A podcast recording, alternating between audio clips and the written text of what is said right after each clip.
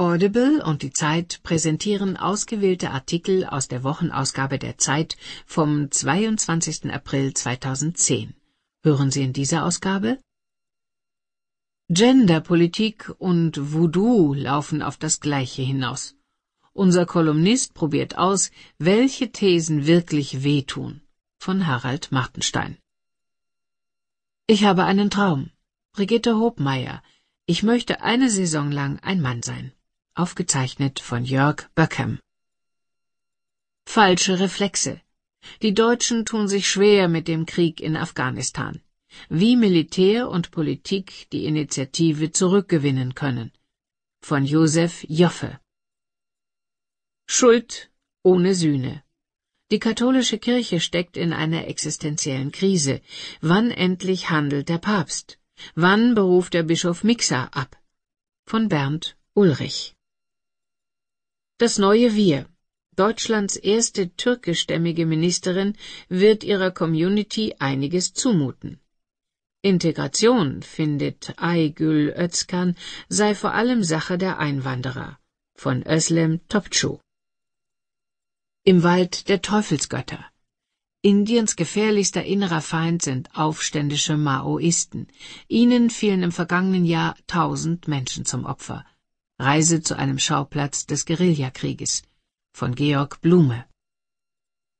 So sollen die Briten leben. Der Vordenker der britischen Konservativen, Philip Blond, hat eine Vision, den tugendhaften Kapitalismus. Von John F. Jung-Clausen. Hype, wie neue Technologien den Verstand ausschalten und warum das gut sein kann. Von Markus Rohwetter. Verbotene Kinder. Das Drama eines Kinderwunsches. Die indische Frau, die sie zur Welt gebracht hat, will die Zwillinge nicht. Die deutschen Eltern, die sie bestellt haben, dürfen ihre Söhne nicht mit nach Hause nehmen, denn in Deutschland ist Leihmutterschaft illegal. Von Martin Spiewak. Neue Rollen lernen. Mehr Männer in Kindergärten und Schulen täten allen gut, den Jungen wie den Mädchen. Von Jeanette Otto. Stimmt's? Können Fische seekrank werden? fragt Wilhelm Haumann aus Berlin. Christoph Drösser antwortet. Die Klatschskulptur. Warum ein neues Album von Courtney Love nichts mit Musik zu tun hat und warum uns das zu denken geben sollte. Von Sarah Kahn. Das Netz gehört uns. Fürchtet euch nicht vor dem Internet, aber erhofft auch nicht zu viel davon. Es ist keine fremde dunkle Macht. Wir sind ihm nicht ausgeliefert. Wir können es selbst gestalten. Von Jens Jessen. Wörterbericht. Kein Stress. Von Nina Power. Ein akuter Spaß. Lange Zeit wurde es belächelt, jetzt ist es in Mode. Mit dem E-Bike kommt der Fahrradfahrer entspannt jeden Berg hoch und runter. Eine Testfahrt im Tessin von Burkhard Strassmann. Was vom Leben übrig ist. In der Anatomie lernen angehende Mediziner mehr als nur den Körper kennen. Von Lennart Herberhold. Die Zeit. Höre die Zeit. Genieße die Zeit. Falsche Reflexe. Die Deutschen tun sich schwer mit dem Krieg in Afghanistan wie Militär und Politik die Initiative zurückgewinnen können. Von Josef Joffe.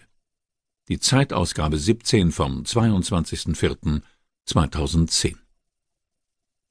Der Tod von drei, dann vier weiteren deutschen Soldaten in Afghanistan hat zwei verständliche, aber nicht unbedingt vernünftige Reaktionen provoziert. Die eine lautet Raus mit uns, die andere Rein mit der dicken Bertha, die in diesem Fall Panzerhaubitze 2000 heißt.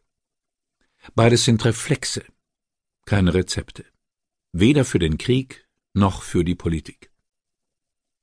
Die Haubitze mit dem 155 mm Rohr und der 40 Kilometer Reichweite ist nicht mehr als Symbolpolitik.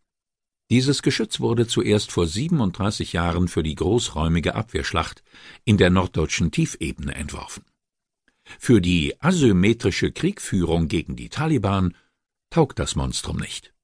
Die cleveren Suchköpfe reagieren auf Hitze und Stahl, also Panzer oder LKW-Kolonnen. Solche Ziele aber bieten die Taliban nicht. Den dicken Max zu markieren ist bloß gut für die Seele. Nun zum Raus mit uns, das zuverlässig auf jeden Gefallenen folgt. Schrecken und Trauer sind zutiefst menschliche Regungen, aber nicht die klügsten Politikberater. Schon gar nicht im Widerstreit der Interessen, der die Afghanistan-Politik bestimmt. Der Deutsche als solcher möchte den Gotteskriegern bestimmt nicht Afghanistan, geschweige denn den Atomstaat Pakistan nebenan überlassen. Er akzeptiert auch das Argument lieber Krieg am Hindukusch als in Hindelang. Und er schätzt die NATO, das älteste Bündnis der Welt, als unverzichtbare Rückversicherung. Aber wie jeder westliche Mensch mag er keine Kriege, die nicht der klassischen Selbstverteidigung dienen, dafür aber lang, unentschieden und opferreich sind. In den Demokratien werden solche Ordnungskriege zu Hause verloren, wenn sie weit hinten in der Türkei keine Erfolge zeitigen. Was ist Erfolg? Aus Präsident Karzai einen unbestechlichen Landesvater? Aus Afghanistan eine lupenreine Demokratie zu machen? Solche hehren Ziele setzen die Befriedung voraus, aber nicht die Friedhofsruhe der Taliban. Ihrer Rückkehr nach Kabul und die Machtübernahme in Pakistan zu verhindern, ist das politische Ziel, das alles